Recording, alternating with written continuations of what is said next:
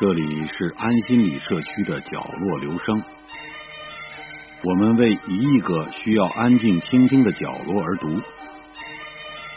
一个人的时候，正适合静静的听。我幼时不知道阳历，只知道阴历。到了十二月十五，过年的气氛开始浓重起来了。腊月二十三晚上送灶。灶君菩萨每年上天约一星期，二十三夜上去，大年夜回来。据说菩萨是天神派下来监视人家的，每家一个，他们高踞在人家的灶台上，嗅取饭菜的香气。每逢初一月半，必须点起香烛来拜他。二十三这一天，家家烧赤豆糯米饭。先蒸一大碗，供在灶君面前，然后全家来吃。吃过之后，黄昏时分，父亲穿了大礼服来灶前膜拜，跟着我们大家跪拜。拜过之后，将灶君的神像从灶台上请下来，放进一顶灶轿里。这灶轿是白天从市场上买来的，用红绿纸张糊成，两旁。贴着一副对联，上写“上天奏善事，下界保平安”。我们拿些冬青柏子插在灶轿两旁，再拿一串纸金元宝挂在轿上，又拿一点糖饼来粘在灶君菩萨的嘴上。这样一来，他上去见了天神，粘嘴粘舌的，说话不清楚。免得把别人的恶事和盘托出。于是父亲恭恭敬敬的捧了灶轿，捧到大门外去烧化。烧化时必须抢出一只纸金元宝，拿进来藏在橱里，预祝明年有真金元宝进门。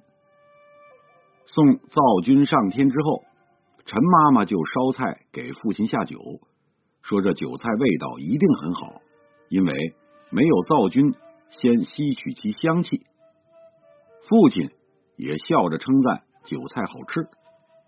我现在回想起来，他是假痴假呆逢场作戏，因为他中了那末代举人，科举就废，不地伸展，蜗居在这穷乡僻壤的蓬门败屋中，无以自慰，唯有利用年终行事，聊资消遣，亦。四时嘉兴与人同之意耳。二十三送灶之后，家中就忙着打年糕。这糯米年糕又大又韧，自己不会打，必须请一个男工来帮忙。这男工大都是陆阿二，又名武阿二，因为他姓陆，而他的父亲行武。两枕当家年糕。约有三尺长，此外许多较小的年糕有两尺长的，有一尺长的，还有红糖年糕、白糖年糕。此外是元宝、百合、橘子等等小摆设，这些都是由母亲和姐姐们去做。我也洗了手去帮忙，但是总做不好，结果是自己吃了。姐姐们又做许多小年糕，形状。仿若大年糕，预备二十七夜过年时拜小年菩萨用的。二十七夜过年是个盛典，白天忙着烧祭品，猪头、全鸡、大鱼大肉都是装大盘子的。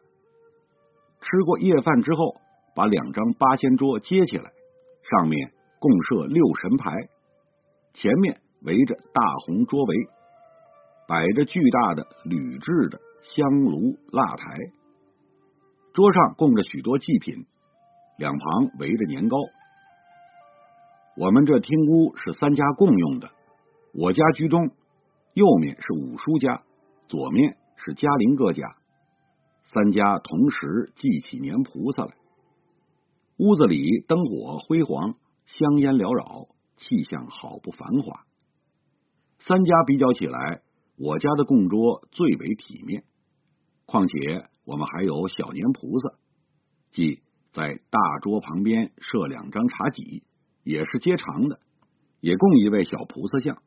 用小香炉蜡台设小盘祭品，竟像是小人国里的过年。记得那时我所欣赏的是六神牌和祭品牌上的白纸盖。那六神牌画的非常精美，一共六版，每版上画好几个菩萨、佛、观音、玉皇大帝、孔子、文昌帝君、魁星都包括在内。平时折好了。供在堂前，不许打开来看。这时候才展览了。祭品盘上的红纸盖都是我的姑母剪的。福禄寿喜，一品当朝，连升三级等字都是剪出来的，巧妙的嵌在里头。我那时只有七八岁，就喜爱这些东西，这说明我与美术有缘。绝大多数人家二十七夜过年。所以这晚上商店都开门，直到后半夜送神后才关门。我们约伴出门散步，买花炮。花炮种类繁多，我们所买的不是两响头的炮仗和噼噼啪啪的鞭炮，而是雪炮、流星、金钻银盘、水老鼠、万花筒等好看的花炮。其中万花筒最好看。然而价贵不易多得，买回去在天井里放，大可增加过节的喜气。我把一串鞭炮拆散，一个一个的放，点着了火，立刻拿一个罐头瓶来罩住，通的一声，连罐头瓶也跳起来。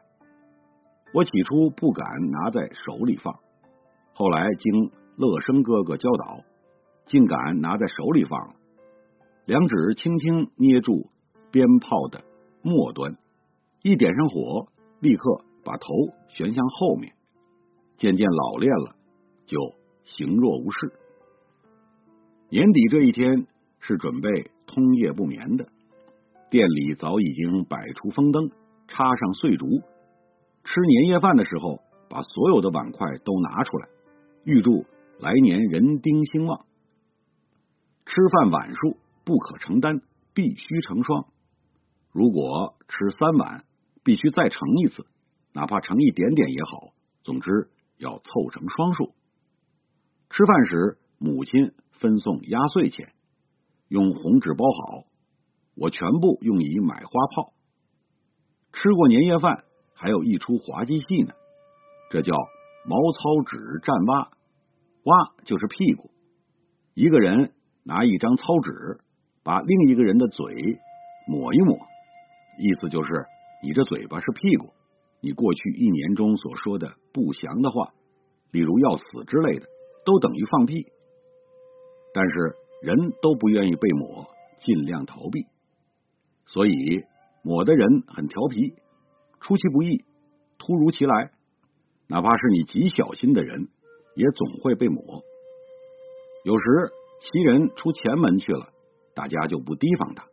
岂知道他绕了个圈子，悄悄的从后门进来，终于被抹去了。此时笑声、喊声使过年的欢乐气氛更加浓重了。街上提着灯笼讨债的络绎不绝，直到天色将晓，还有人提着灯笼急急忙忙的跑来跑去。灯笼是千万少不得的，提灯笼表示还是大年夜，可以讨债。如果不提灯笼，那就是新年，欠债的可以打你几记耳光，要你保他三年顺境。因为大年初一讨债是禁忌的。但是这时候我家早已结账关店，正在点起香烛接灶君菩萨。此时通行吃接灶园子，管账先生一面吃园子，一面向我母亲报告账务。说到盈余。笑容满面，他告别回去，我们也收拾睡觉。但是睡不到两个钟头，又得起来拜年的乡下客人已经来了。年初一上午，忙着招待拜年的客人，街上挤满了穿新衣服的农民，男女老幼熙熙攘攘，吃烧麦、上酒馆、买花纸、看戏法到处拥挤。初二开始，镇上的亲友来往拜年，我父亲戴着红缨帽子，穿着外套，带着跟班出门，同时也有穿礼服的到我家拜年。如果不遇，就留下一张红片子。父亲死后，母亲叫我也穿着礼服去拜年，我实在很不高兴，因为一个十一二岁的孩子穿礼服上街，大家瞩目，有讥笑的，有叹羡的，叫我非常难受。现在回想，母亲也是一片苦心，她不管科举已废，还希望我将来也中个举人，重振家业，所以把我如此打扮，聊以慰情。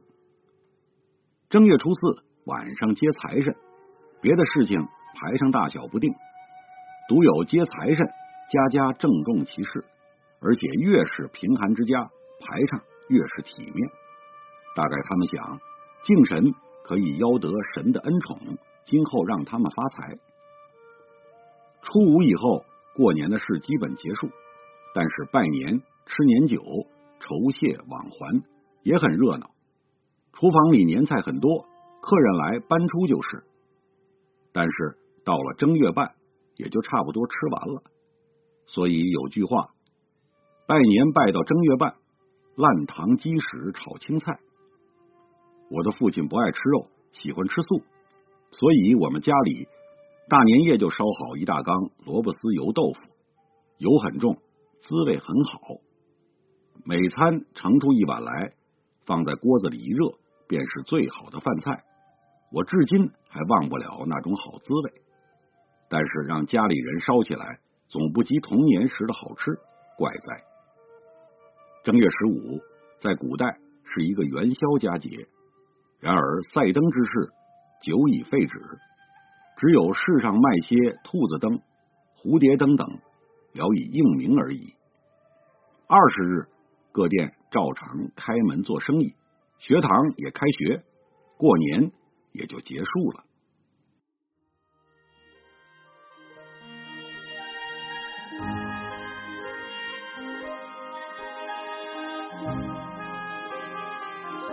以上为您朗读的是摘自丰子恺自序一书上的一篇文章。谢谢来自每个角落的慧心倾听，请记住这里，我们在一起，咱们牛年天天见。